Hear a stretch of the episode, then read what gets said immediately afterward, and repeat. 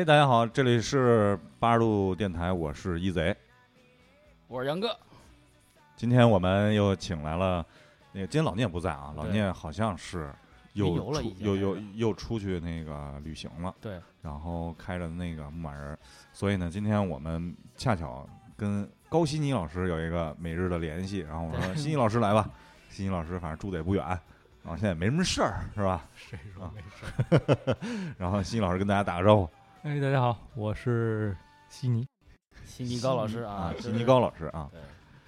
然后这个此情此景，因为上回我跟哥俩还是这个地方，然后是夜里头，我记得。十一月份我记得是对，十一二月吧，嗯，啊，还是一月呀？我忘了，反正是冬天啊。这斗转星移，现在已经来到了夏天啊。对，然后这期间一直没录，然后一个是春节期间又好像是我印象里疫情又复发了一下，复发，对，对，然后再加上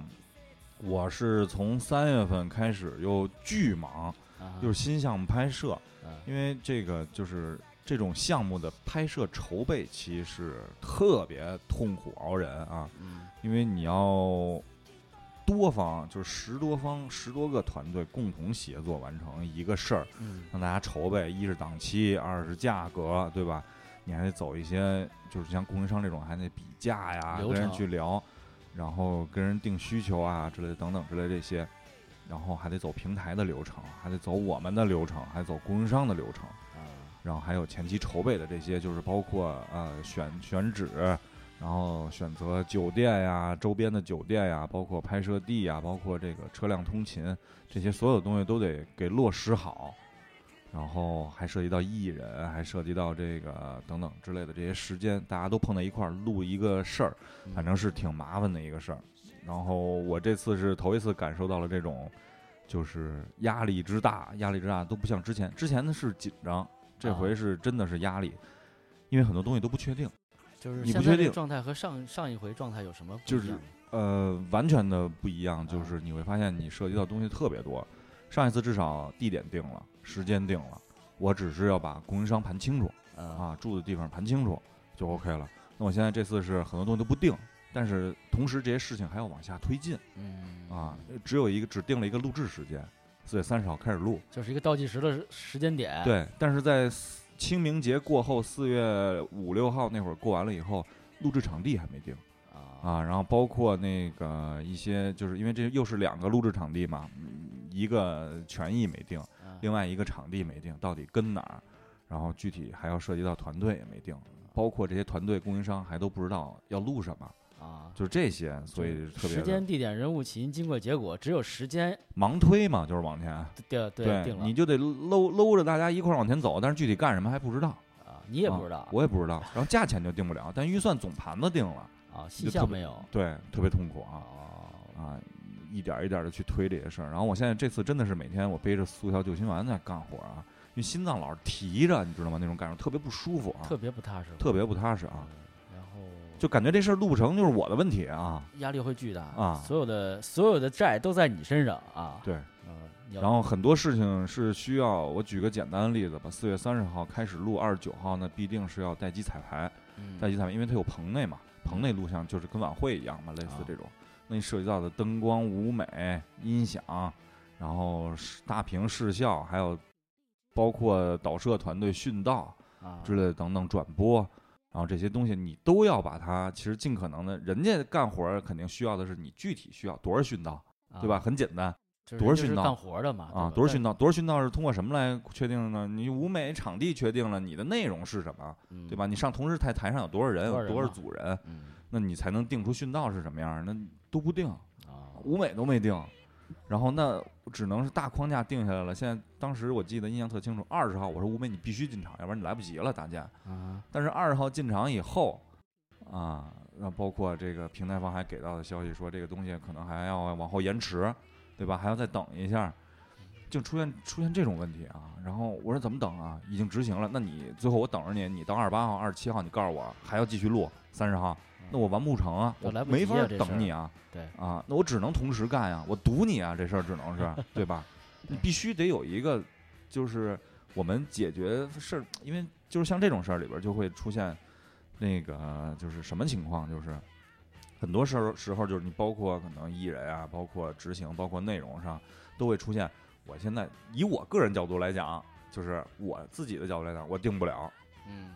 我不管你其他情况是什么样的。嗯，我说那你不能这样啊，对吧？我必须这几方一块儿，你得考虑执行啊，对啊对，吧？你不是在天上飘着这事儿，你想的就出来了啊，对吧？嗯但是经常会在，就是你经常就会会去统筹这些事情啊嗯啊，然后包括有的像录制，大家觉得啊这个事儿 OK 可以，但具体怎么录，谁来盯，细节是什么嗯啊，内容是什么，怎么呈现，技术怎么实现，没人去想这些啊。到明天录了，才有人着急开始想这些问题。然后一路出了问题，然后开始又开始说谁的啊，开始问题。这应该是谁的责任，那应该啊是甩锅，开始啊，就特别痛苦啊。其实一贼说这个，我之前做那个工作也是，然后因为做一个赛事嘛，然后也会面临这样的问题，因为就是第一个肯定是人少，然后事儿多，然后对接的资源又多，人也多，场地，然后各种明星、嘉宾、运动员等等的，呃还有各个环节流程，然后就这些是人和事儿，就是一个动态变化的一个东西，然后你你有一个明确的时间点，然后去把它呈现，但这些人。你得从哪儿叫，从哪儿从哪儿来，然后跟他说培训他说你在什么时间干什么地呃干什么事儿。但这些人如果是有些职业素养的，他还还好；有些人你是在那个时间找不着他的，你要你得去派人去找，因为你没有他的直接联系方式。嗯啊，对，然后等于等等协调，就是人这个事情嘛是最麻烦的，因为如果是我有，我觉得如果你有足够的人，也许有些事情会很简很相对简单一点可控，因为一对一嘛。嗯，但是很多时候你是一对 N，都不是多，就是你也不知道那个 N 可能会累加成什么一个状况，然后，而你也跟他不知道不熟不认识，然后你现聊，然后你要现给他去部署一些问题、一些工作。常规上，我们很多人办事儿，包括我这次碰到我的，不管是同事也好，外部团队也好，大家都觉得是，哎，我跟杨哥，我跟你说，你帮我把这事儿给办了，这事儿就已经解决了，呃，这因为是办了，他就因为理论上来讲，杨哥就会把这事儿给办了对，啊。然后杨哥这事儿就是到时候出现一什么情况呢？就是我们同事就是或者说就是外部团队老说我特别唠叨，嗯，就是老絮叨跟这儿絮叨，老跟这儿提醒着你，别忘了把那事儿怎么办怎么办，这事儿几点你一定得完。然后就说你干嘛至于吗？这么絮叨。但是你就这么絮然叨然后我就给他举了个例子，我说我那天晚上我去那个有一个大夜去拍摄，熬一宿，我就跟你说了一句，帮我把书包拿回酒店，因为他不用去，你都忘了。对你说我就是这么简单的事儿你都忘，你说这么大的事儿，我可不是得来回来去吗真不？放心啊，忘了就忘了书包，那你他妈直播时候，那你录制的时候出现事儿，嗯你不是还是你解决吗？对，你忘了所有事儿都是你去解决，不是说他去解决。嗯，所以说就是就是这样，就是不断的像一个家长一样在里边操心的去太费。神了，这个真的是费神费心，而且就是嗯我也能感觉到一贼那个当时的状态，手机我真的不想碰，这手机一来肯定全是事儿，然啊后微信就是每天巨多群，然后巨多的事儿，然后穿插着来。就比如说我有一个做事的习惯，比如或者是一个条理，我已经捋出来了，但是中间有无数个突发的事情，对然后你要穿插去解决这些事情。如果你不解决，你这些既定的东西还做不了对，啊，就是然后最后就绕回来，还是因为你的问题不往下推进啊 啊！经常是我说背着电脑到棚里边了，我嗯说到制片那儿，今天你们事儿都安排好了，然后我把这个这些合同啊什么之类的，我赶紧给走一走流程走一下流程。你就发现一天你都没跟那儿坐着啊，一天你都没跟那儿坐，就是根本跟你啊每每天想的工对作电脑就计划开了个机，全不一样你就给你叫走了。晚上你把电脑关上，回去回回酒店了啊，也不想再干了啊。对，还有就是你现在我不知道你怎么样，我真的熬不了夜了，感觉。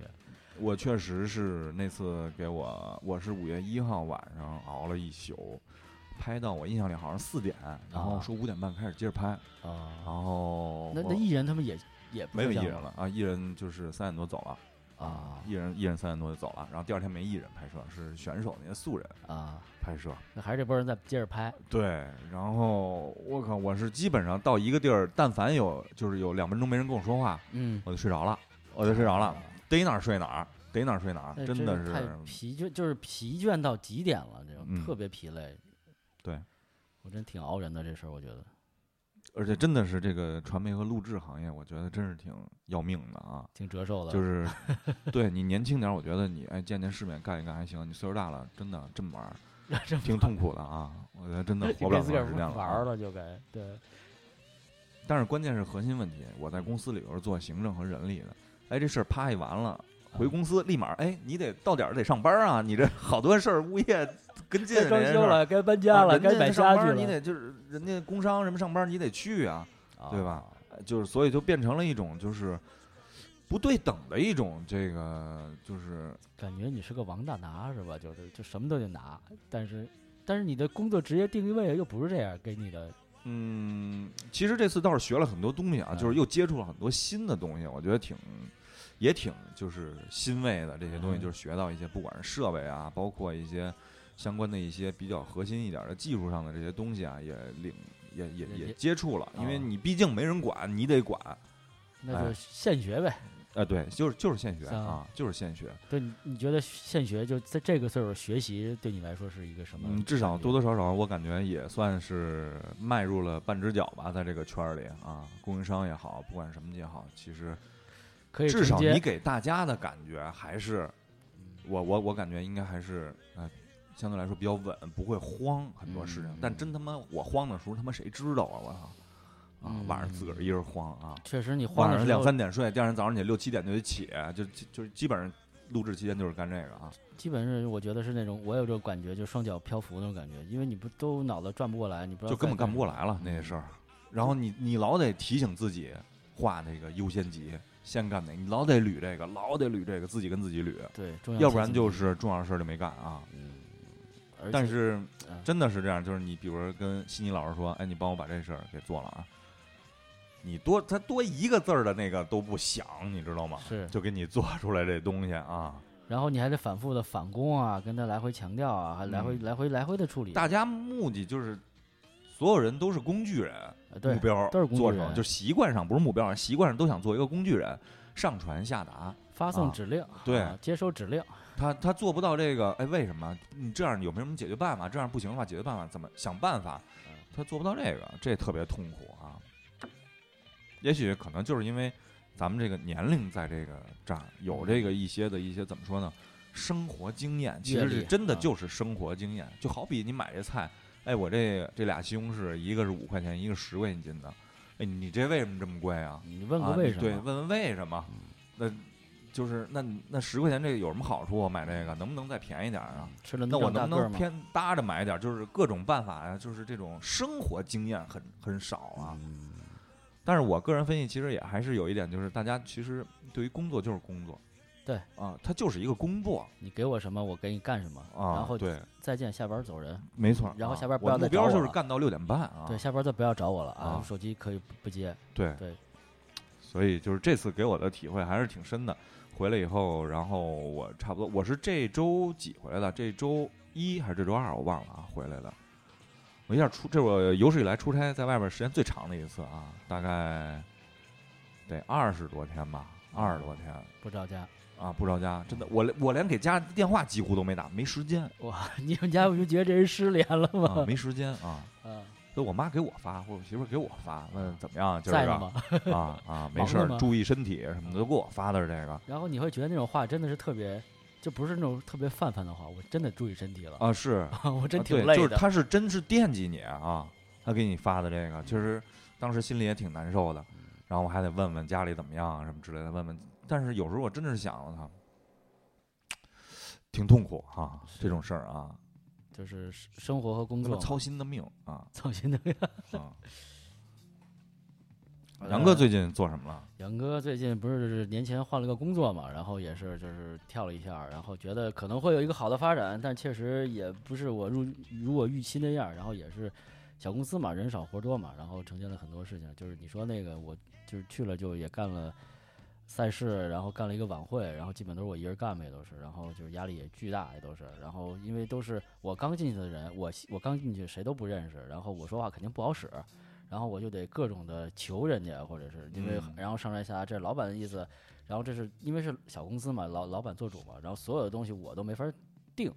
就是我如果我要定了，其实有些事情很简单了，然后嗯。就是现场咱们就解决了，也许。按以我的经验来好，而而且我也觉得，如果是我来说，我来承担这个后果和责任没有问题，但是我确实定不了。就特别难受，这事儿就推进不了，永远是。然后，然后老板必须来推进，然后老板觉得你干事不利，但是呢，我如果定了之后，老板就觉得，嗯，这事儿得我定，就是你能不能呃我，你这个我经常碰，就是确实也我操，我就在这儿这种啊这个中间儿这出现这就是到底我是我干嘛呢？我在这儿，它是一个度的问题，它是一个度的问题，啊就是你的这是一个艺术问题啊。就是是我跟你说是这样，就是从底下边执行的人，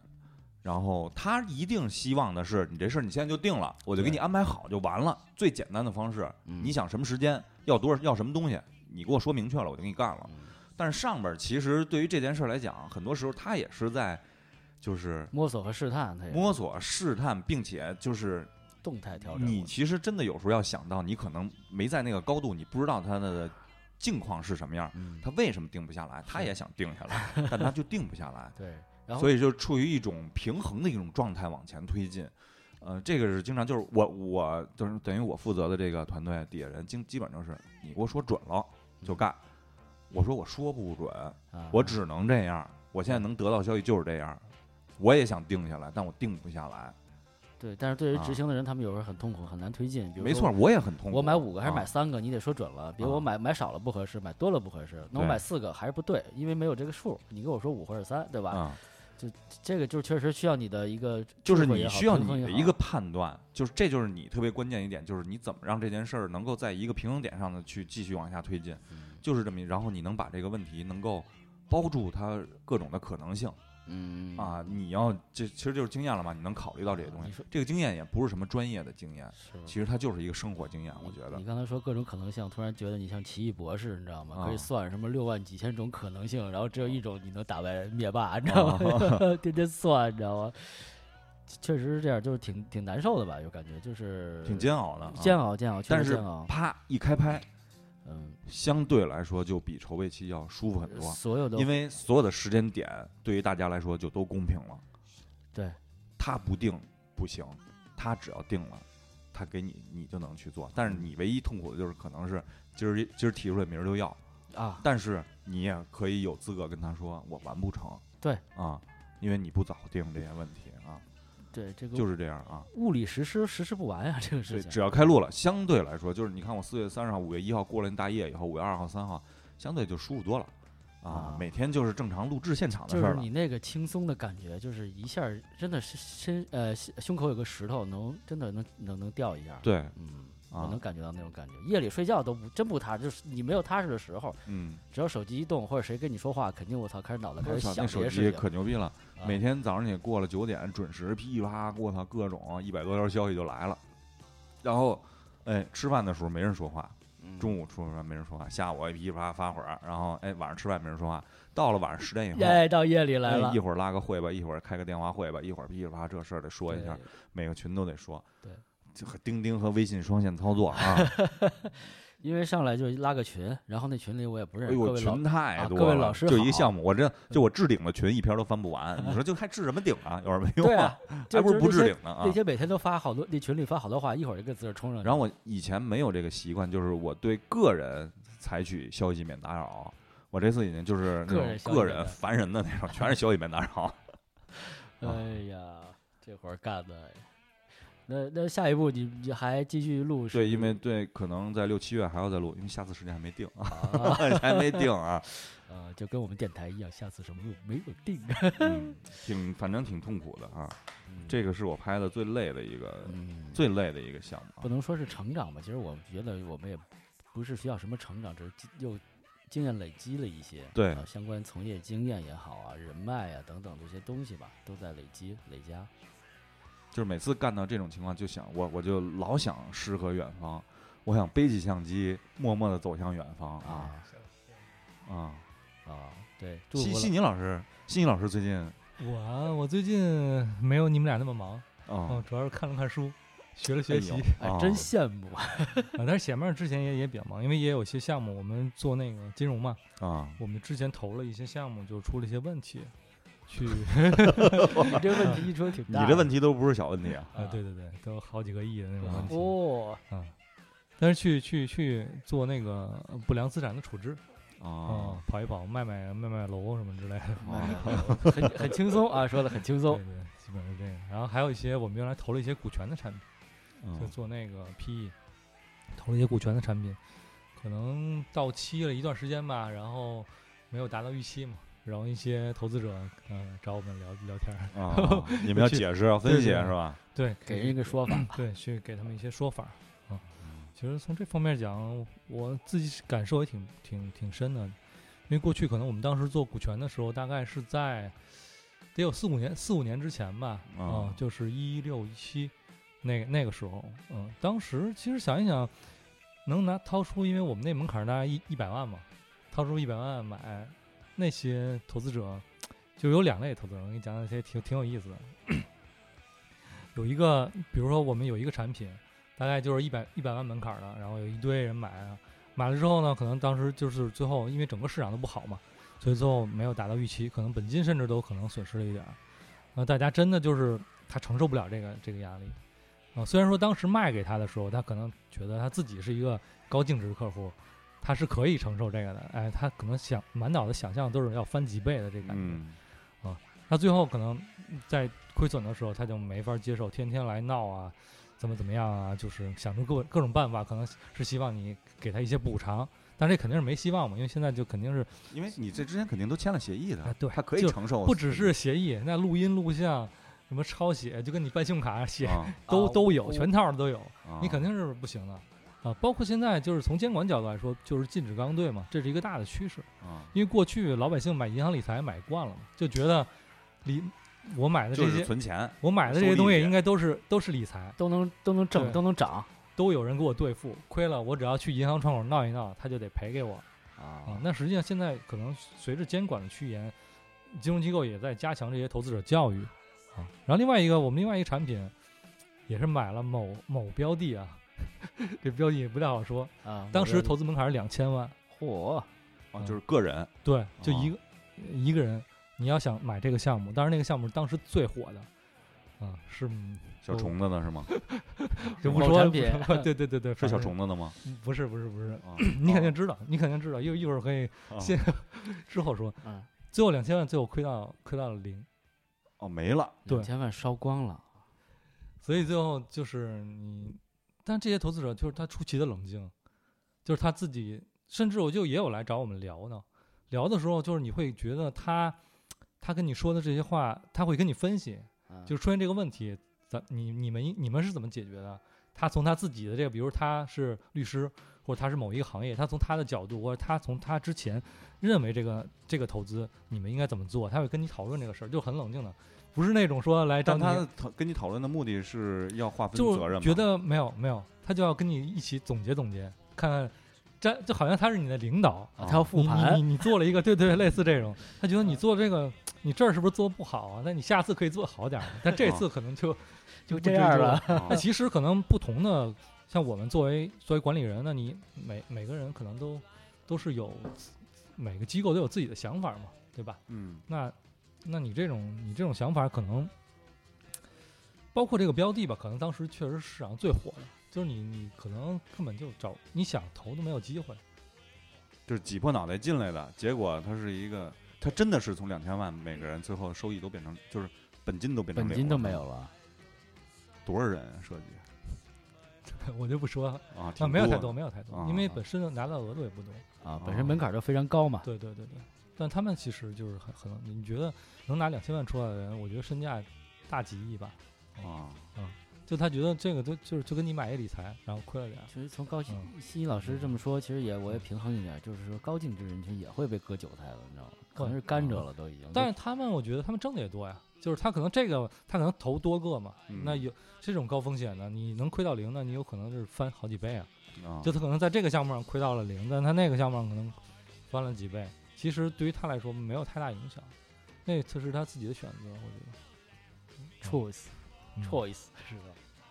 对，他出自他的 life，然后出自这这只股票，这对，最后。他还会跟你说，那个还会跟我们说，你们还有什么其他产品，我可以再，咱可以再次合作一下。啊，这这可能你都想不出来，但是说这个机构，就你买这个产品，然后亏亏亏亏了好多好多，最后他还会再跟你就是。他为什么这么执着呢？还是相信任吗？就是觉得其实这个问题并不是出在这个投资机构上面，这确实是那个项目本身，特殊性啊，对，这么理它是出现了这个问题，对对，会这样，会这样。但是闹其实没有意义，他不可能像大妈一样这种我有是好几亿身价，我像大妈似的在在这儿跟你天天说让你一还我二到三声调这钱就能滚到我身上来。对，但是你们那块儿其实也是出现这个情况，它不是说突然间出现这个情况，它对是它是有其实就是说，你虽然听着挺那个，是是说啊，你我本金到零了，那实际上在这个过程中，作为机构来说，其实付出了很大的努力去挽回这个损失。啊，嗯，虽然说可能有一些动动作并效果不大吧，但其实就是还是尽职尽责的去做了这个事情。就虽然结果没那么好，对对的，可能，但该没让你给我钱就不错了，来 继续啊，追追加啊，就是 那个就是料理后事吧，但抢救是抢救了，已对对对，肯定是抢救了各种电机、人工呼吸都做了。这叫什么除颤是吧？出产啊 AED 还是什么 AED 的这个除颤仪等于一直是在面对这些解决这些问题，是吧？对对对对，所以也也积累了一些东西嘛，因为过去可能做你都是你会出面也去跟人解决这个问题吗？会啊，沟通 face to face，对啊，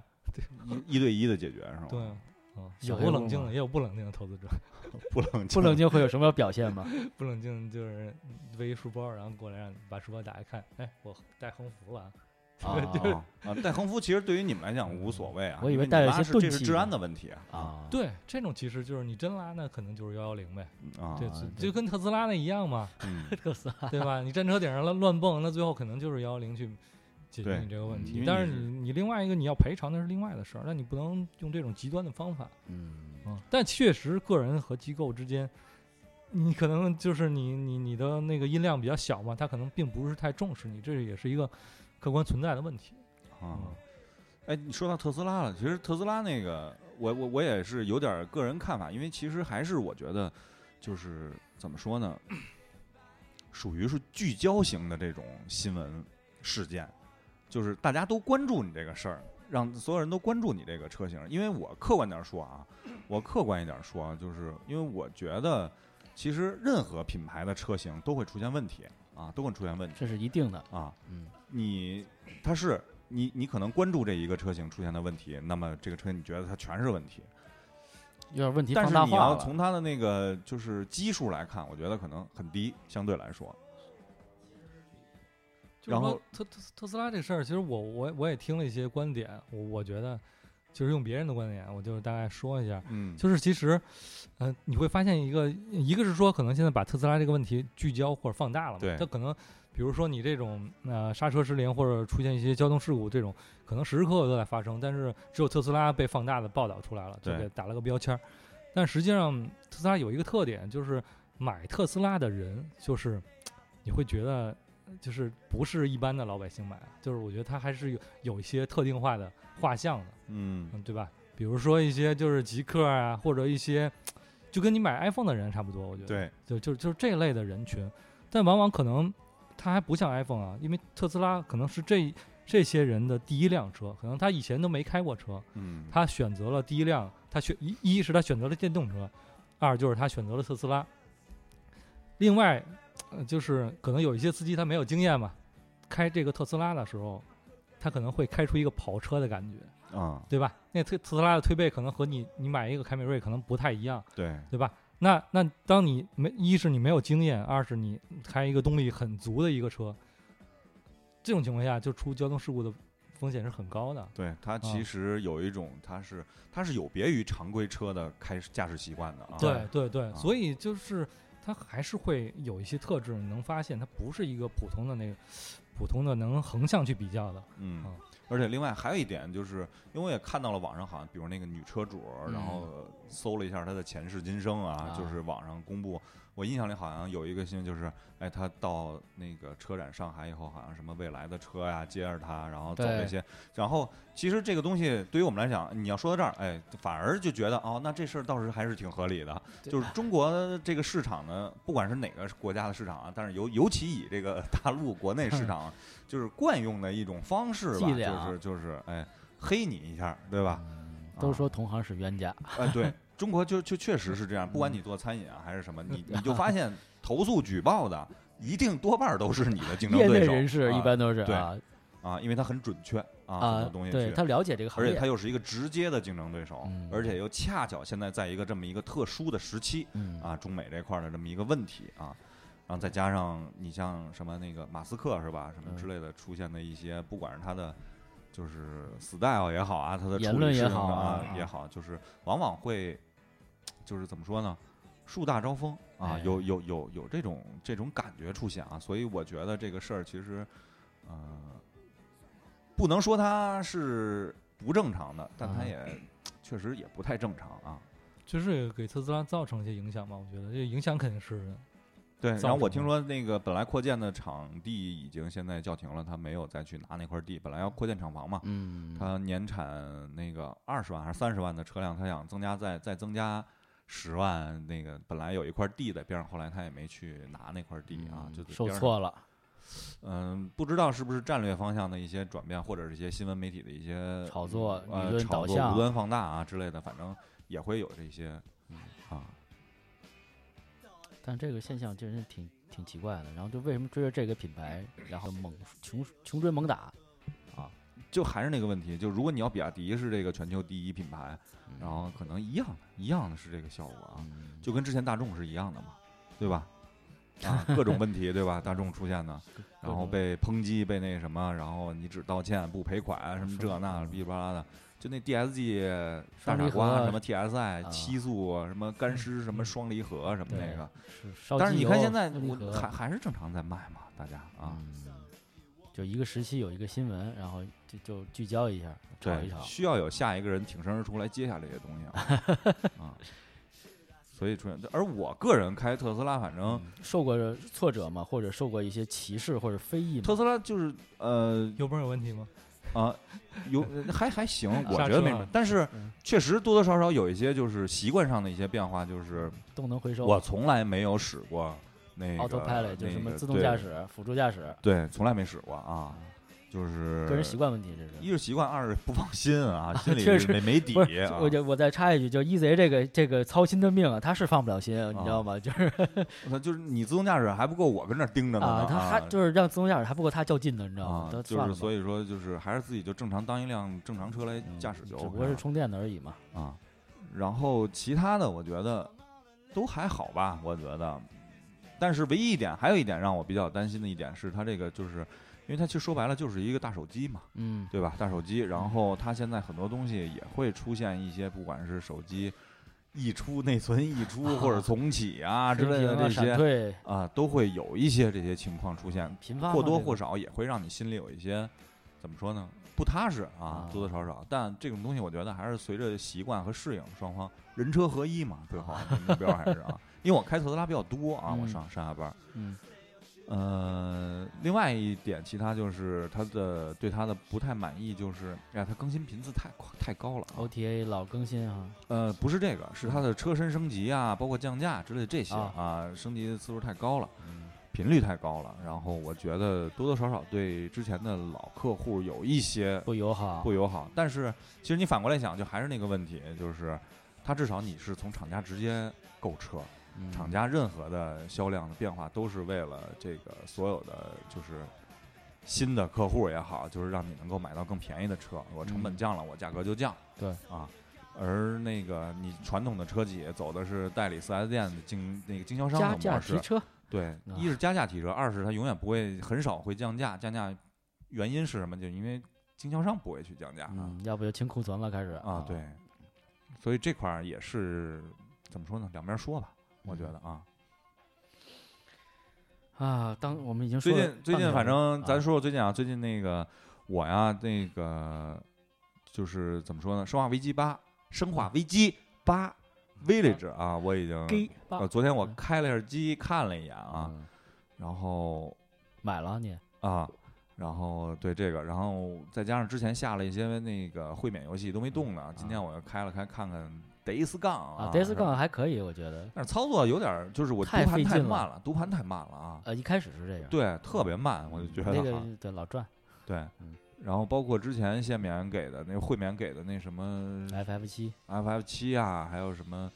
还有什么那个僵尸军团是吧？我都下了，反正啊，就就有几集搁着，我也没动。今天嗯。开机就是每个都看了一眼。啊，啊，我我差不多吧，基本跟一贼就是绘本游戏肯定要下嘛，对吧？这个是一福利，对吧？然后对，这次这呃五月份不是那什么吗？战地五嘛，战地五和啊咖啡馆的一个故事，我下那个了，然后战地五哦没下，太大了战地五你。下一下那可以那个联机的那个啊做的不错。呃练练一把可以是吧？对。然后其实我现在我那 PS 四更多的是一个娱娱乐终端，因为就是被高进一老师帮我安利了之后，就可以用它看油管和奈飞，然后终于可以在电视上看这那个当当一机顶盒，因为那个 PS 里可以装 APP，然后变一个机顶盒了，你知道吗？我拿手柄 当那个遥控器，能看电视剧。我觉得这感觉还挺好的，因为终于可以摆脱小屏幕了，不用在手机和电脑上看了，可以在大电视上看这个视频。然后还有美剧，但是还有《Walking Dead》的，但是是日文版的，我这就日文字幕也挺挺绝哦妙的。但是你得看什么区，对。然后所以悉尼老师就是这么高端啊，，对，所以每次都跟我说说几个英文啊，对对对对，所以就是因为这个，我给大家推荐一个一些节目吧，最近就看了好好多也是，然后啊包括像那个张宇老师，确实之前老聂推荐过，去年的时候，我今年给看了，确实东西啊？张宇我的张宇老师，哦，那确实挺牛逼的，就是在 B 站上就有是吧？B 站也有对，然后我把最后一舞确实也看完，就《Last Dance》就乔丹那个纪录片十集的那个，去年拍的都是，然后我也看完了。Last Dance，我记得腾讯是也有有啊，之前我在那上看没有会会会员，然后还有一个叫是《亲吻地面》就《Kiss Ground》，就是一帮明星演的一个环保纪录片儿，有那个叫什么来着？那个那个那个伍迪哈伍迪哈迪伍迪·哈里森是吧？哈里森对，伍迪·哈里森在哪儿都出不来啊。啊，然后还有一个叫《渔业阴谋》，然后就是说讲讲这个，这个是最最终是把海洋吞食的是什么？不是塑料，不是不简简单单是咱们比如说好多塑塑料的污染，可能是现在工业渔业的这样，就是大家有可能没有鱼的吃，然后再加上之前什么日本排那个污水之类的事儿吧，嗯嗯然后我也看了一下，然后还有一个极简主义，然后说就是就是扔东西这种东西吧，然后然后今年主义今年，所以今年我在三月份给自己定了一个目标，今年就是不买衣服，不买衣服。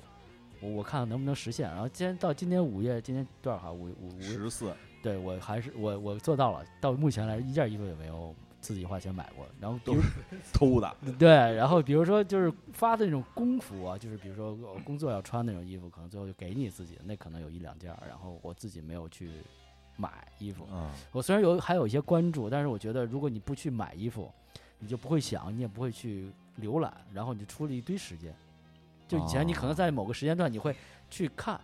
因为你肯定想嘛，你就就然后你看看可能就会买。如果你根本说我我现在没有这个需求，那可能你就看的不，因为你你看了就想买嘛，可能你或多或少了解一些资讯而已。嗯，但你最终可能你看一万个可能会买一两个，我觉得也许就咱们是这种很小的几率，虽然，啊但是你如果你不看，可能你会有一堆时间要出现了确实，我现在对于你说衣服采购啊，啊。我我先插一个啊，我推荐一个电影给大家看，是叫啊、我是今年年初看的，叫《枪声俱乐部。哦，》啊，呃，大家在那个什么上可以看到，是那个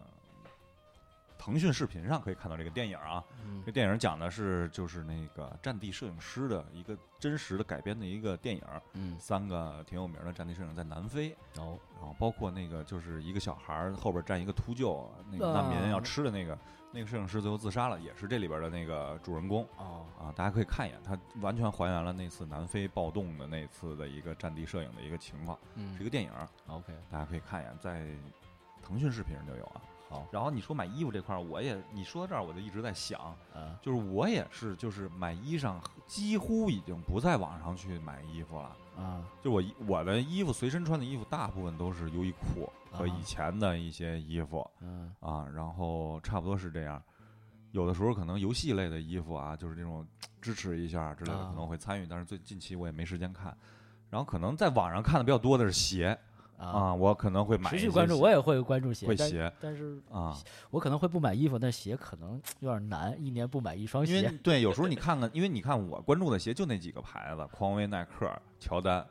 啊，就就这几个，这不是一家的吗？当然啊啊。然后你比如说匡威，前两天我一直关注一双鞋，叫什么 Leather Pro 是吧？嗯那个新出那个，哎，我觉得哎挺符合我那种复古的那种黑色的那个。嗯但是反正看了看，看了看，看看，过一忙岔过去了。我也嗯，其实鞋很鞋太多了，鞋太多了基本是穿不过来，实际上穿不过来啊而且你喜欢穿的就那几双，然后因为顺脚，然后还好搭衣服，然后你老穿那几双，实际上就基本上就一直穿的是帆帆布帆布鞋嘛啊嗯球鞋啊。啊，你说的帆布鞋，我再插一个新闻，因为上礼拜说那个万斯那个那个老头儿挂了嘛，然后我就研究了一下万斯，那个鞋，然后还、啊还有真的好多种品种，我以前不太了哎解。，Vans 我一直特别纳闷儿，之前有一个系列叫初卡，嗯，初卡那个就是初卡 Boots 那个系列，我买过一双，还挺舒服的，然后啊穿了好多年。但是现在已经没有那个系列了，我找不着了，而网上也搜不着，这个特别奇怪。就特简单的一个啊，初卡 Boots，对，啊它有什么就是那一脚蹬啊，好多种嘛，然后啊，对就是反正夏天比较习惯穿个那个那叫什么 slip on。slip on 就是一脚踹嘛。啊，对，就是就是咱们的片儿懒其实是改成那个胶底儿，然后还是帆布底儿，咱们是灯芯绒的面儿和塑料底儿，但是对对对形形式是一个形式，对我来说。啊，对，那反正也是，反正基本上，家反正总得有一双啊。对夏天习惯去穿那个，但是那种鞋反正穿时间长了脚会疼，它不如那个就是那个 Truck 七零那种，它厚底儿软一些啊。哦，可能还是功能上有些不太一样，也许嗯，嗯，设计上。悉尼老师最近有什么采购吗？我还真没买什么东西，就买了几只基金和股票，啊对，投资上 那个投 资对，也算消费啊之前就是帮杨哥弄那个嘛，他就看奈飞的，啊！对，哦弄弄弄弄了一个，其他的采购现在已经淡出了这个三没 C，有就消消费很少，啊，不太关注这些了是吧？嗯，没有没有，只是做行业上的分析，然后买这只基就金和玩数字了是吧？今儿红了高兴，明儿绿了难受啊。嗯是，哎对，买了一些那个课什么之类的啊，哦，知识付费了。呃对对对对，知识付费了，手机上上课就是有有一些那个呃市场分析啊什么之类的，就是量化的一些东还是数据还是数据。行业相关就就我那个昨天给你截图，啊那里边就那些那些是我我自己我自己去付费买的啊那些数据，就你可以去做对比啊什么之类的。啊那我问一句，受益吗？就是有受益啊有用没用？有用啊绝对有用啊啊所以我现在已经进化了，啊第二阶段了已经。哦，二点零版本了？对对对，那我再问一下，贵吗？就是相对来说，还好吧，一年可能在三百左右吧，啊那就跟你买一个视频买一那个一个视频的会员差不多差不。多。哦，那还行，然后还能帮你加持，然后让你对对对，就是你很快就能挣回来这个钱，哦，很值啊，不是纯消费性质的。啊好理性现在啊，嗯，哎，那我们是杨哥是要准备有什么操作吗？我们今天用了个新的台子啊推，首歌吧，我也不知道是什么歌，看起来非常的炫啊。因为为什么刚才一见着杨哥我就知道这大概这个？因为这不是现场录制嘛，我跟那个有一个键盘，就是啊牵过来一键盘，临时拉过来，现场的走一些。然后啊，我就跟他聊了聊，因为我看他的键盘其实类似嘛，也就这种东西嘛。嗯，它会有一些快捷键之类的这些，然后过场啊、过门啊之类的嗯情绪啊，对，不是现场很多东西要现场演奏的，都是做好了的，做好的啊采好样的啊。对，然后去，然后我问他你有版权吗？没有版权，没 有版权，后期全得扒出来啊。啊，那自己采样的就没无所谓嘛？比如说你录个现场的人声，你涉及到的问题就是版权问题，现在版权问题太严太严重了有开源的呃有开源的呢呃，你就想吧，就是涉及，因为涉及到很多才艺表演，嗯才艺表演你们那是商业化的，对啊商业化不一样的，对嗯对对对。那你是要推首歌吗？推首歌我也不知道什么，呃这首歌马上就要完了，《Sweet Emotion》啊，现在是 Another。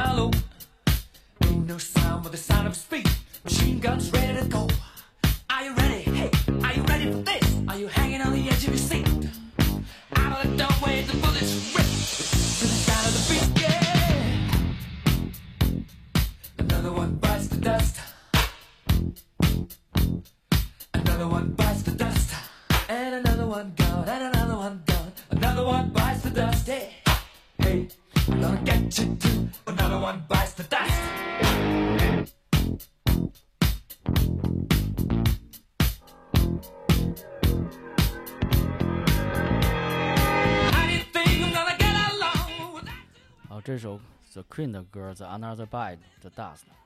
然后我们回来啊，啊，我们今天这个话题呢是我想的，然后想聊一下这个，借着这次这个工作呀之类的近期的一些感受，然后就是想聊聊拖延症。嗯啊，因为我碰到了太多啊拖延上导致的这个就是问题吧，也加上我自己，我想了想，也会出现这种被拖延这个所折磨的啊、嗯煎熬的这种这种状态啊。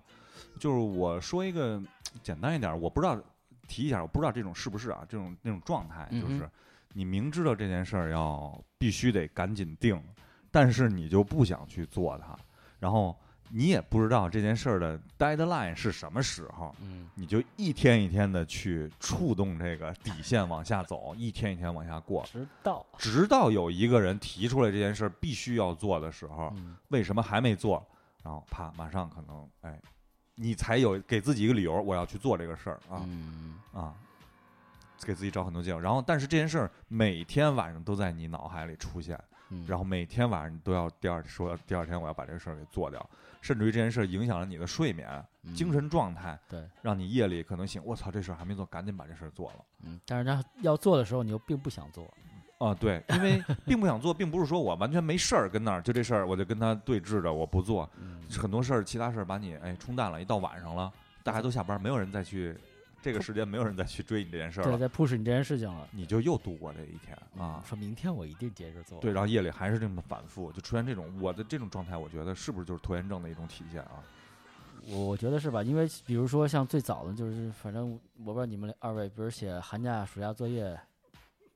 我觉得就明日复。明日是不是这种？就比如说，你也知道哪天开学，哪天返校，然后返校之前可能先做一个假动作，我已经写了一部分了，对吧？啊剩下那一部分还有一个月才开学呢，玩儿呗，是吧？写日记，我操，一啊天都把这一暑假日记全写完了，就啊每天基本都是一样的话，因为你已经编不出来太多东西啊了，然后你的感觉什么都挺。那会儿而且小不太理解，说为什么要写什么观后感、读后感，没什么，就挺好玩的呀。嗯然后自个儿编呗就，然后我操，那个就是压力巨大那一两天，就是你不要理我，小小朋友不再找我玩了，就看人家抱着皮球玩儿，然后特别羡慕，说人已经轻松了啊，明天就穿什么衣服上学校了，啊，我这不行，我但是忧心忡忡的第二天啊，，对，就是巨忧心，我操，就是觉得这个今儿晚上不睡觉了，就已经下定决心了，反正就是明天就是早上肯定得把这作业写完嘛，然后那压力巨大那会儿，然后但是等这个写完了，然后你也不管质量了。反啊正你看这几本上面有字儿吗？有，就可以交作业了。对，然后你也不知道写的是什么，然后反正你当时可能觉得老师不会看这东西，啊结果有的老师还挺认真的，然后会看，然后说你这是写的是什么东西，然后你就开始又开始难受，说我为什么不好好那么长时间，为什么不好好写这后悔？后悔、啊难过。然后等老师说这好，新学期开始了，我们说这学期怎么怎么办？啊，反正我觉得那个可能是一个拖延从症小出现的一个对从小出出现的，然后因为我查了一下，拖延症其实它不算是一种精神上的一种疾病，嗯它只是一种那个，我觉得好像我我我感觉是个人习惯上的一种做事习惯上的一种方式。因为你就想吧，就是包括我现在工作也是这个问题出现拖延症，你自身是有问题的，但是其实这件事儿你拖延是有原因的，就是你不愿意去触这件事儿，就是触触碰这件事儿啊。因为触碰以后，你会发现它会可能，要不然它会很复杂，要不然它会牵一牵一发动全身，对吧？就是你一个小问题，你发现这个问题，你一根线倒出一头大象嗯啊，就是就是这种问题让你不愿假装就去逃避这件事儿啊，出现嗯这种情况。你像还有就是我类似就是简单的拖延症啊，我啊小时候也是小时候出现的，我想到的就是老师说那个呃说请家长说你明天让你爸来一趟。啊啊，或者让你妈来一趟，请家长，我操，就开始拖，嗯。然后拖的时候又分什么阶段呢？就是我回去想，我一到妈一就是一到家一进家门就跟我妈说，妈，明天请你去家长，我操，我这一晚上都别过好了，对。对吧？那我就往后拖，我先好好过，对，过完了以后，把这个难受的时间缩到最短，嗯，啊，饭先吃了，电视先看了，对照片先看了，这程序先走完，然后那往后想睡觉，要不然我明儿早上说呗，哎，明儿早上说。还能睡踏实觉。明儿早上又不好意思说，写了一个纸条扔沙发底下，我说我妈扫地的时候肯定能看见，然后上学了。结果那天没扫地，老师你家长呢？哎，我说我我跟我妈说了，哪儿说了？后来第二天来，我然后看那纸条还在那沙发底下。这个啊我印没奏效象特清楚有这么一件事儿啊啊，就是一直往后拖拖拖拖拖拖到最后事儿爆发了啊。对，我觉得这是可能是一种逃避吧，就是这，因为你你确实想逃避出来，然后让你自己暂时得到一个平平息或者一个平静或者一个平和或者一个平衡，所以你不想打破这个平衡，啊，你就往后拖拖拖拖到不不得不要打破这平衡。对，然后后来老师再请我家长的时候，就是让另外一个同学来我家跟我家长说，第三方不用我说了啊，用第三方介入了已经。对，然后那天我印象特清楚，那同学叫贾跃，我印象特清楚。然后他，我就一直在回到家，我也没说，等着。我觉得他点儿差不多了，啊然后我就下楼迎他去了。哎，他过来了，然后他说：“我说你就回去吧，我跟我妈说就完了，你甭去了，回去了。”结果啊又是这种拖拖拖拖拖，哎第二天没去。对然后老师把那个那个同学也说说一顿说啊因为办这个事不力啊。对，然后弄得我们俩关系也挺紧张。然后啊后来那同学来我们家就是不行，你跟我说必须我得说了这事儿。啊啊啊，就有点针对你了，说你对自己能解决的问题，为什么需要你？对，然后反正会出现这种，就是拖延症，就是这种事儿，我不愿意让它发生啊。但是，但是就是小时候会有那种感受啊，就是请完家长回家以后，哎，我很我很高兴，释放了，就是至少明天不会再有这种事儿发生了啊。对我不用再用动脑筋啊想这些事儿了不会有了啊啊，啊。会有这种事儿啊，就是过了这这一坎儿就往过去了。对啊你说的这个，可能确实是，可能这个东西对你来说是一个巨大的一个坎儿或一个障碍，然后你就想，其实是暂时的躲避或者逃避，或者能让它往后推多远推多远，让我在当下这一刻或者这一段时间好过对啊，心里不至于说我我要立即去面对这么大的一个压力或者是难题，就是我还想给自己一个从容的时间去考虑和想一想，想的特别好，但是给自己时间，哎呀，这个我还没有看啊，这个我得去玩一玩，然后就是活在当下，就是人都想让自己舒服嘛，然后你在这一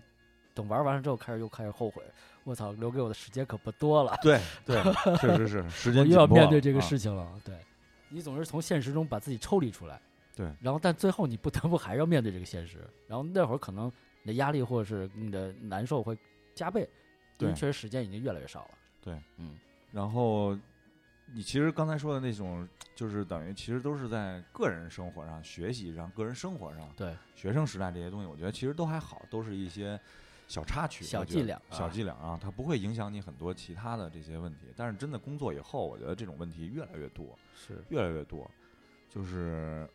虽然你能随着年龄增长，你越来越看清这个时代，看清这个人生也好啊，你能嗯明白可能很多东西就是这就是一件事儿而已。嗯啊，但是也会让你真的是让你拖来拖去，拖来拖去啊，嗯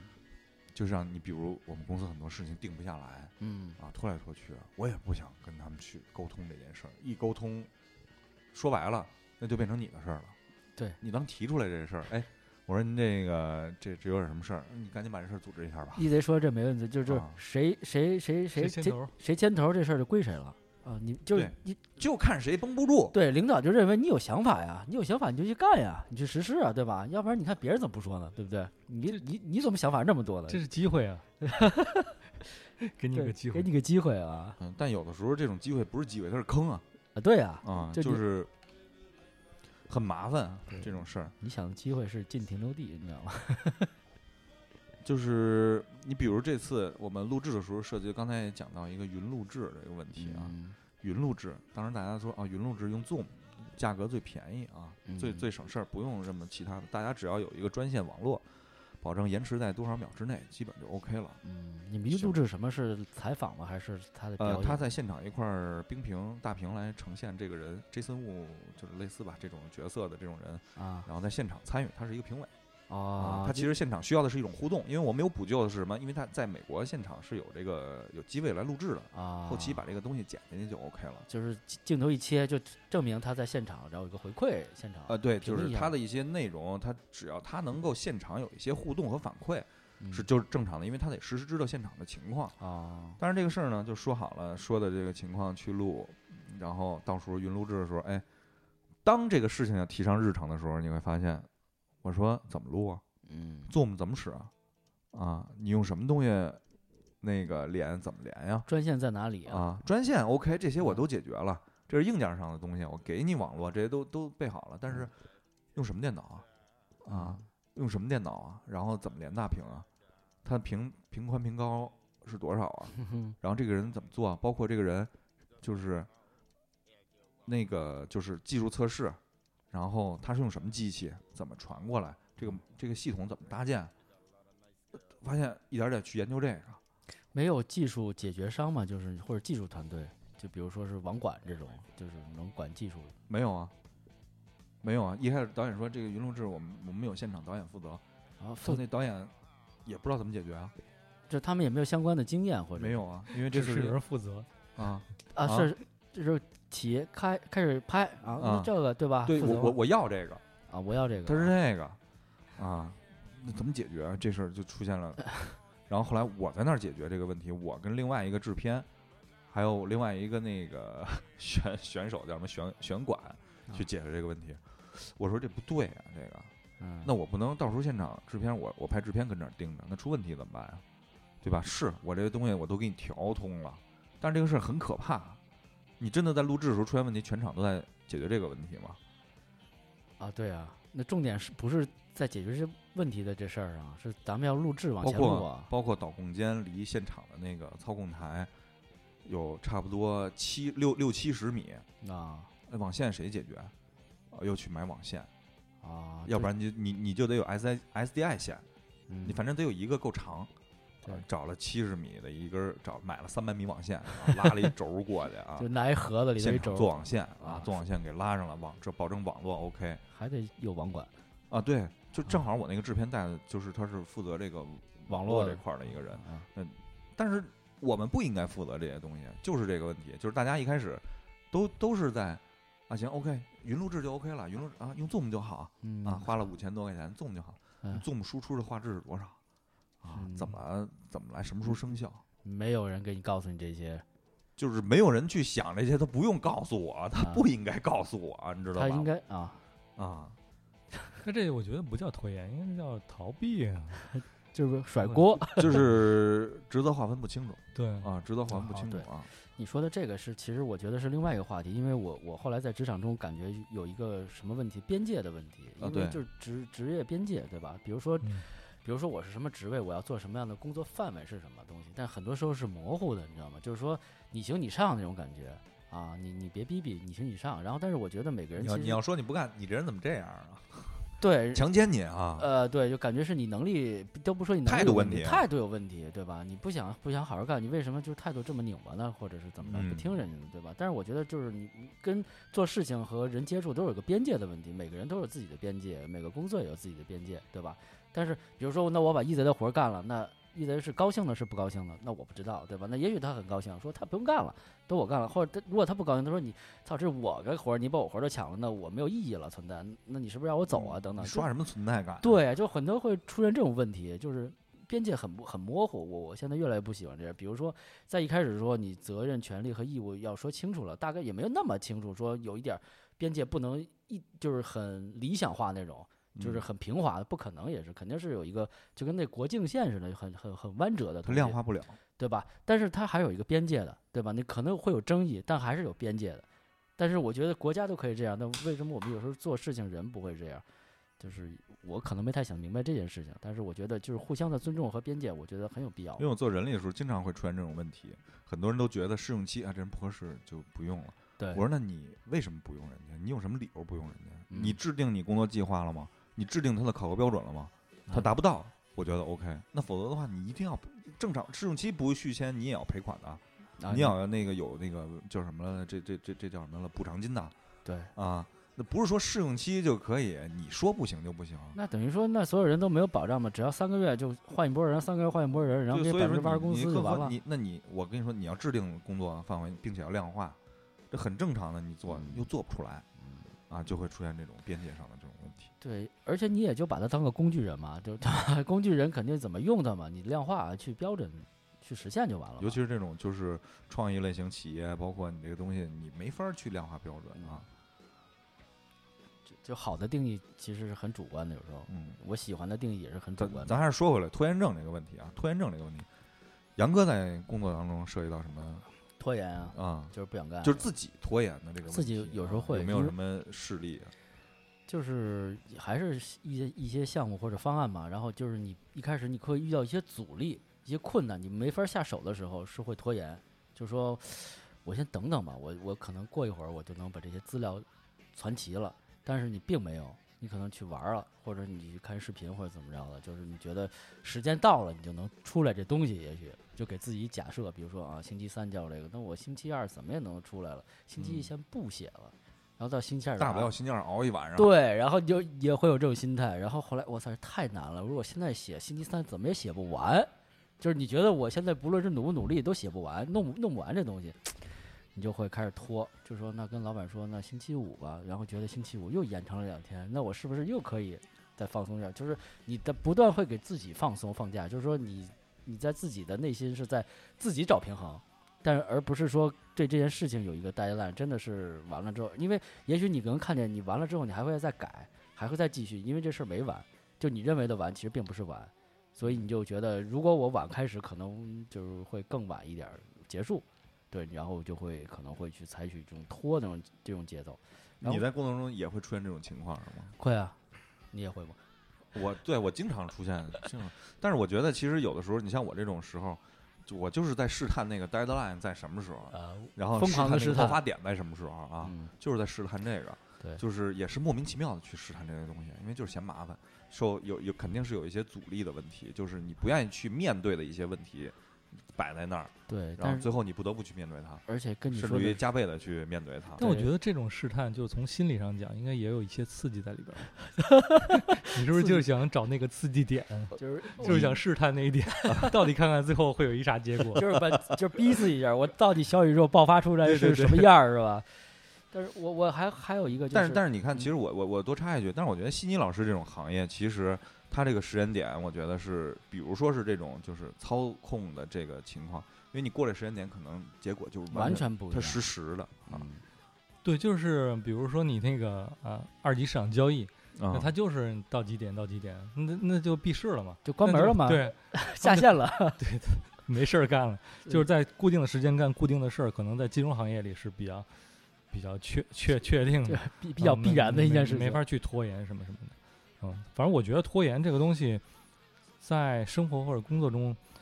我认为有两种吧，就一种就是说你能力很很很很强，嗯，就这种你你觉得这个东西的优先级你不想把它放在最前面，你就想觉得这个东西我可能我分分钟搞定了，嗯，放在后面那我拖一拖无所谓。还有一种是你能力嗯没没达到那个程度，那这个对于你很困难，你想把这个困难放在最后解决。对，就跟你考试先做那个简单的题还是先做哦难题一样嘛，啊，对吧？或者说你吃饭的时候，你要把好吃的那个菜放在 先先吃还是后后吃？对，其实就是就跟咱那天说说那句话，你说那个那个明天是涨还是跌，对吧？就是你你表达上面，现在你说的是拖延，就是你反过来，只不过你把你想干的事儿先干了，嗯，你把你开心的事儿先干了，或者你把你开心的事儿放在后面了，对就是这么一这么一个概念。其实你只要你自己感觉舒适就可以。对，其实其实意思不是什么意思，那个欣欣老师说这个，其实我我其实今天也想说，就是说你想干的事儿，你特别积极，你不用去，比如说我今天我今天我要买这双球鞋，不要不要不要管我。我这两天就听你们那个老节目嘛，好几个节目里边我都听 EZ 说那个呃我要买一什么东西，不行，我就是必须得赶紧就买到，绝对不会拖延，对。我多花一千块钱、两千块钱，我也得今天把它买了，对。这你绝对不会拖延。还是优先级的问题。对，就而且是你从内心特别想干这件事情，就是即便它有困难，不不，你他你是极大的要获得那个结果啊，但其实那个结果只是你的一个呃理由，但其实结果来的时候，你还是很失落啊。对对对对，对，就是那一瞬间，我操，获得了，拖不起啊，对拖不起啊。对，就是真的你你我我反正是这样，就比如我内心特别想干的事情，然后就拖真的是拖不得半分钟，就恨不得马上去干了，马上去实现了，有个即时反馈。但你真的不想干的事，我操，推三阻四，开始搞各种理由，然后给自己放假，然后给自己脑里演演演演一些什么小剧场。其实我觉得还有另外一个，咱们就是有一点儿这个叫叫什么来了？这个这种说法叫，就是我举个例子，因为现在的这个碎片时间，让你充斥了大量的这种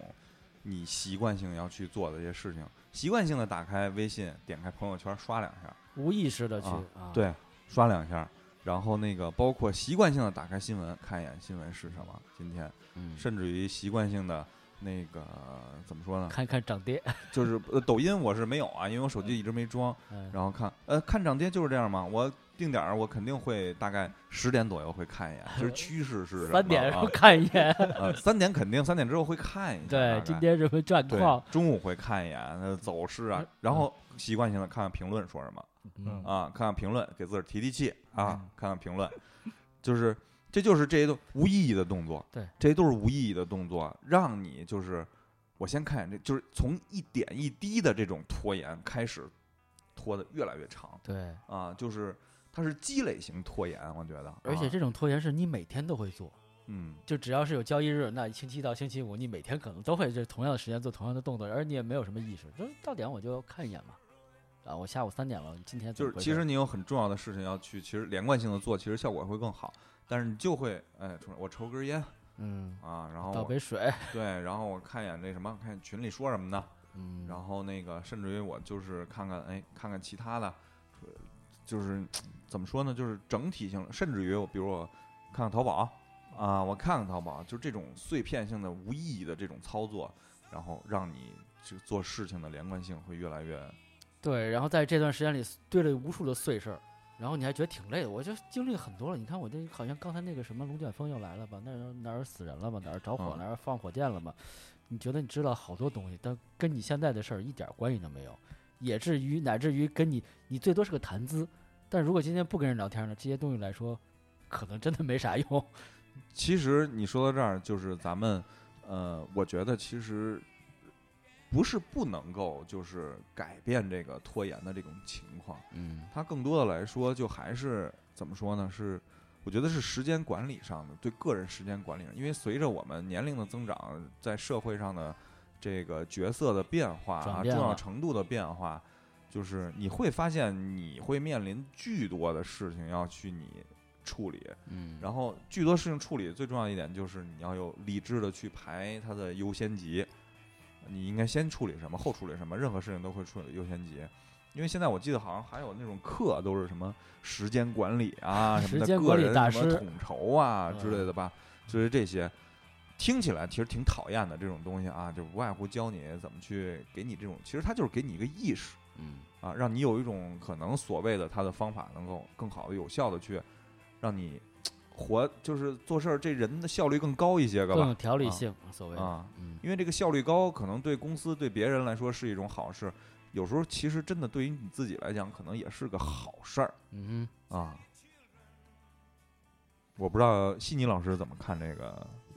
我觉得这可能还是一个自己鞭策自己吧，就是说生活习惯。其实过啊去家里、家家里人经常说你这么懒惰呀、是吧？那么拖来拖去的，或者老婆说你，哎对吧？他可能在这个这个事儿，在他的优先级里边儿应该是最先干的，那可能你放在最后干了，他觉得你是在拖延。那伊子现在说的这个，实际上是自己要求自己。我认为啊其实我我自己是把这个事儿觉得它是一个优先级比较高的，但是我具体实施的时候，可能我把它放在后面了。这个我觉得咋说呀、就也别太逼自己。啊，对，其实其实，在咱们这个年龄，我觉得，呃，你可能对自己的那个人生啊或者工作的这个把握度或主动权更高一点儿，所以其实你就更容易去拖延，就所谓的这个拖延，嗯就是说你更容易去操控自己。我到底想我这我想这时候就干这个就可以，我也想那时候干那个就可以，因为我这个我能做主。嗯但有可能你年轻人就就不一定，嗯年轻人可能他的工作都已经能比较饱和了，比如领导给你安排了一一二三四五，你就上午干这个，下午干这个，你到点儿把活儿交给我。那他可能他那个拖延，可能就是说，我要在这个时间内，只要我自己能搞定嗯，OK 就得了，我就按时交给领导就可以了。其实咱们这个年龄，我觉得也还好吧，就是你自己的一个生活习惯，有有的有些东西你养成了，其实确确实不太好改。对，都确实其实我我也在想，其实更多的可能是你在安排别人的时间多一点，呃对因为你安排自己的时间的。就跟一泽说的，你角色转换，你可能以，前是一个被动型一直刚才抱怨他也都是别人的那那些，我觉得可能嗯就是觉得，当然有可能是跨了你这个部门了，但是有可能，但更多的可能是在你可能是要组织整个一个团队的一个时间，在这个这个上面，可嗯能不同的个体对这个优先级的那个考量不太一样。就每个嗯每个人对啊时间的敏感度也不一样。不是时间敏感度，其实更多来说是信息不对等。嗯是有的事情你可能跟他说，就是表达的你杨哥做一，悉尼老师做二，嗯但是其实对于我来讲，一和二是有重要程度和那个紧迫程度的。嗯，但是对于你们来讲，这件事儿可能就是完成一和二，对，然后会出现这种就是，我操，那你为什么？你跟我说清楚啊！你跟我说这啊为什么这么这么麻烦，你做不出来？时间点就急迫性可能有时候传达的不够，不准确因为我这儿的压嗯力可能是更更多的压力给过来，但是你们可能体现的就是，我觉得会有这种信息不对等上的这些。嗯怎么说呢？冲突吧，我觉得这算是啊属于是。但如果你是一个平级的，我觉得不太好处理。但是如果你是一个上下级的关系，你就上手段呗，对吧？对，你对吧？你你这正激励、负激励的，正激励负激励。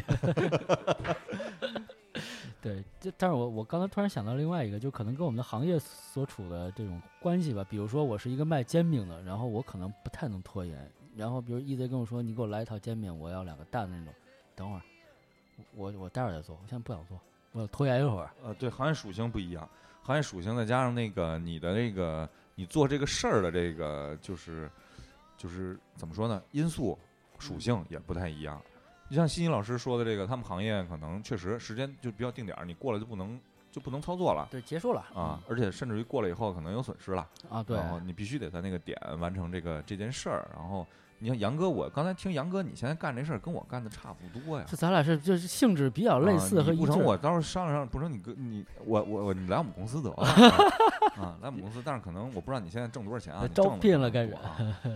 就是你这很一看制片主任走的人走起来啊，我操，你这是这个这种个事儿嘛，对，啊，统筹啊是吧？统筹统筹拉一帮人干一事儿，然后这个什么？各种各种也是对，就这个行业就会出现这种问题，就是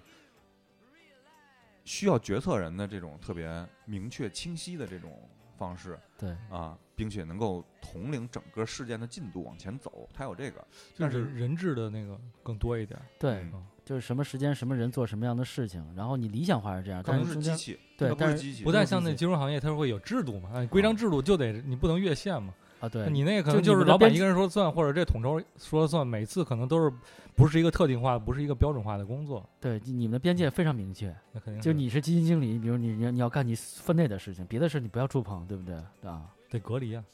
得隔离，啊得隔离。对，信息是不透明的。啊，你们要都透明了，可能就不太行了。有的时候你看这个东西就是，啊，一二三四五六七八九个事儿同时要处理，处理完了以后，有的时候你会发现，八的那个人不好沟通，嗯，我就我会可能沟通会把它放在最后，最后甚至于最后我就假装忘了跟他沟通，结果就他那儿出问题啊啊，经常会出现这种样，我觉得这就是也是一种拖延和逃避啊。是，对对对对对啊对对，就这几个团队，哎，我跟熟的人沟通，你赶紧把这事儿弄了啊，弄了觉得很顺畅，然后这事能往下推进但是另。外那人一直你把他搁到最后，那个团队啊，很很费劲沟通，很费劲沟通，你就你从心里就怵他。对，你说这种费费劲沟通是就是从这个呃性格上，还有一些沟通的方式上，就让你不舒服、不喜欢，或者是不就是让你会觉得不顺畅。就是你就就有的人你觉得，我就跟他已经好好说了，犯冲俩人啊，对你跟好好说了，这样他的回馈就有点横着出来那话，也许嗯然后让你接受起来很难。对，然后你就说咱们都是一块儿干事，我也不求你，实际上只是咱一块儿共同合作把这事情做完，这是你分内要做的事情，我只是跟你沟通和交代一下这事情，而不是说我要求着你在这个时间点，大哥，你把这事儿给做完了，求求你了，要不然咱们谁都好不就是了。嗨，这种事儿就变成了就是。呃，后续的这个解释原因是什么？但是其实对于咱们讲今天这个话题，还是就是你会有一种抵触的心理去跟他沟通啊，就不愿意去面对他。就把它然后慢慢就是因为这个引发了这种拖延啊，就是我我就是往后，往后，往后，往后，往后对，往后稍，往后稍，啊，往后，往后，对，然后再加上这个你怎么说呢？就是逃避的心理、拖延导致拖延的行为，嗯。然后最后，然后后果可能还是比较麻烦这种事儿啊出现，对。因为它不可那个有些东西它来不及，所以这种东西就是边界化的这种时间点呀、之类的，就是这个行业最最最说 deadline，你给我一个 deadline，、啊，你给给我一个 对 啊。带带来啊，DDL 是吧？，DDL 啊，给我一 deadline 啊。其实我挺挺，就是我从来没说过你给我一个 deadline 是什么，啊，就是最后的截止日期给我一个，反正挺挺挺，这种事儿听起来挺挺那什么的，啊，deadline 给你了，你你真的能给我一个我想要的结果吗？啊对，啊，叹气了都开始已经啊，还好吧，还好吧。其实我觉得想开点儿，想开一点，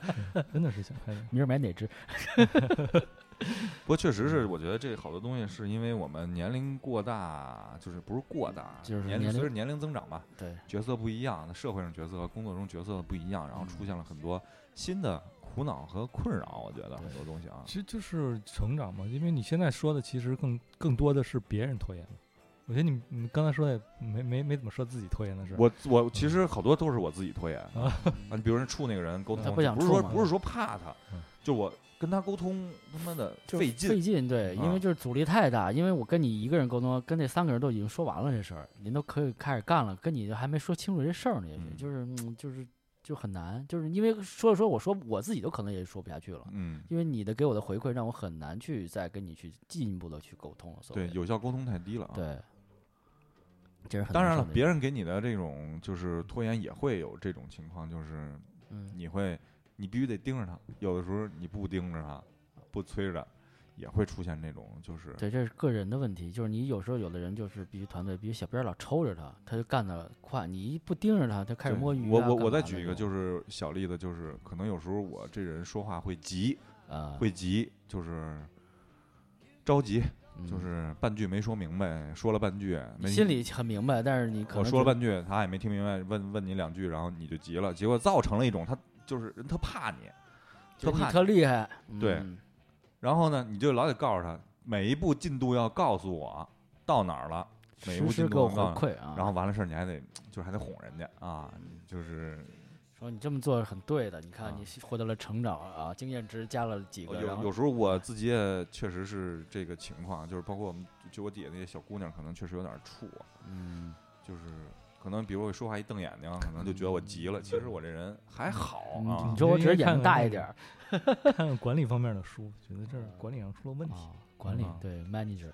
对，因为可能更以就是实际上你以前可能都是亲力亲为嘛，对你你当你到了这个管理岗或者在这个层层层次上，可能更多的是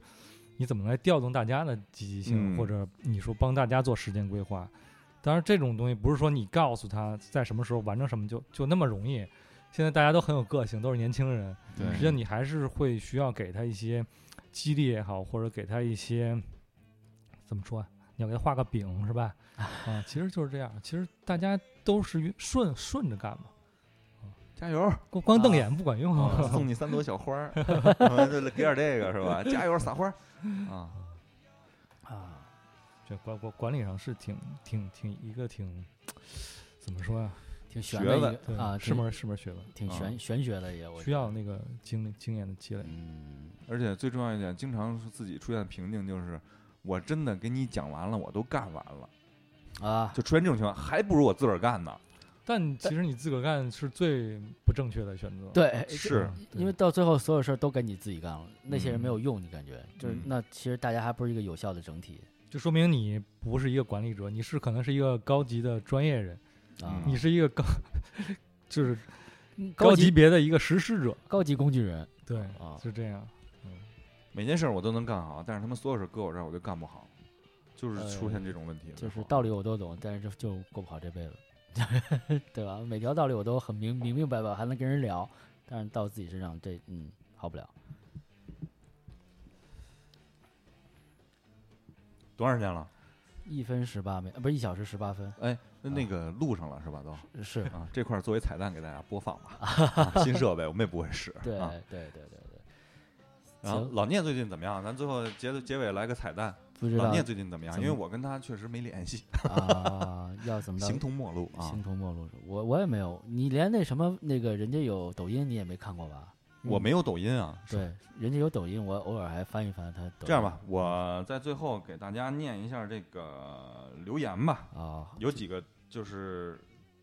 那个留言给大家念一下，对也挺奇怪的，放在最后，但是也希望大家能听到最后啊对，。其实我们这期节目也是前两天在群里头被催更了啊，就是说我说。催更好多次，我都不敢说话。嗯，就就没有脸啊，我就没有脸在这群里说话，发个那个小视频，然后赶紧就然后这个有一个叫胖芝，胖子啊，他在这个第三十四期回忆系列六“当年音乐当年情”啊，啊，真早啊！忘了有多久没有认真思考过一件事儿、一个人。从今年的春节开始翻出来你们的节目，又挑着把全部节目都听了一遍。有好几期你们念到我的留言，忽然又浮现出好多记忆，好几期都想再给你们留个言，也不知道该选哪期，也不知道你们还是否能看到，是否还会再念叨。我是以前的那个胖嘞，想说的话好多。最近生活工作都有点无章，一个人开着车停停走走的十公里的路，终总于啊，终于把终于啊，总于把这期又听完了。好几个歌让我眼泪，让我眼含热泪，并不是想起了什么感情，而是这么多年过去，感觉你们好熟悉，身边的朋友越来越少，可谈心的都没有，甚至家人爱人。但八十度带给我那种熟悉的感觉，像是网恋，像是衷心的朋友。我不需要看见你们，不需要认识你们，当我需要，我知道你们在哪儿就好。说了好多废话，谢谢八十度，谢谢老聂，谢谢杨哥，谢谢一贼。还有一句，我之前进过你们的群，但是我退了，对不起，是我不想太过熟悉你们那个陌生的朋友。然后给他回了一下啊，啊就是我们还一直都在。新的一年工作生活变化很大，会回来的，你也不要走。我操！我就这个何德何能啊？第一个，然后他你嗯刚刚念完这个，真头皮发麻，就是我不知嗯道会有这种感觉，这种连接，没有，我没想过我我会有这种，我我们有这种作用，没想过嗯，就是我觉得我这个阅读能力还挺强的啊啊。啊，就是没那么大磕巴啊。陈小白奶爸看一眼没加奶，又卸载了荔枝回来，来回来去倒着听以前的节目，没感觉了啊。偶尔看一眼，总总感觉突然更新啊。然后剩下的就是一个是不玩了，我操，你们不玩了，我操。然后那个这么久不更新不玩了，玩玩我操玩还玩，我操，加油干起来，不能停滞，得搞起来啊！一桌在候着呢，等着呢。这是叫 Q 林啊哦，啊，这个，然后还有一个 D D S D C C 啊，就是今年二月七号评论的啊，高希尼老师牛逼啊说是不是你买的粉儿？刚一到，D D S D C C 啊，这应该是个老听友了。DCC 董董对董存存，嗯，大家主要是还是在问这个为什么一直不更新啊？确实是让大家觉得我们可能就是我们哥仨就是散了。啊对两岸三地，然后就是嗯在不同的地方工作，时间空呃，对，间确实是这个，就是我我那种工作状态真的是挺不舒服的啊！我真的觉得我二十多岁的时候要这种状态呢还真挺好的，但真的四十了，我快，真有点干。第一个是干不动了，第二个就是太压力太大，而且就是你只有工作，嗯，没有什么生活，不要想自己都没有，就把自己豁出去了，然后什么都不想了，是这种玩挺玩命的啊，挺玩命的状态啊。对，但是好在我们现在开始了，希望我们接下来每周都还能够坐在一起，能够聊一聊新的问题，题、新的故事啊、嗯话题啊，也希望再继续请，也非常感谢高希怡老师啊，今天聊了很多 就是跟他没关系的。没关系的事儿啊。但是但是高希怡老师其实最近其实对这个投资还是有一些想法的啊。。对，而且上一期节目我觉得反响应该还是不错的啊，是然后挺干货的啊。卡上那个点儿了还，嗯，对，现在也在点儿上。现在现在又是一个涨的点儿是吧？对几多少点儿啊？那行，那那这样我不知道今天节目录上没有，啊但是很感谢大家收听。对我们事隔半年以后又一次把声音传递了给大家，非常非常 要不要这么动情？啊，没有没有没有。好，好，那谢谢大家，谢谢大家拜拜。下次再见。拜拜。嚯，五六桶。Thank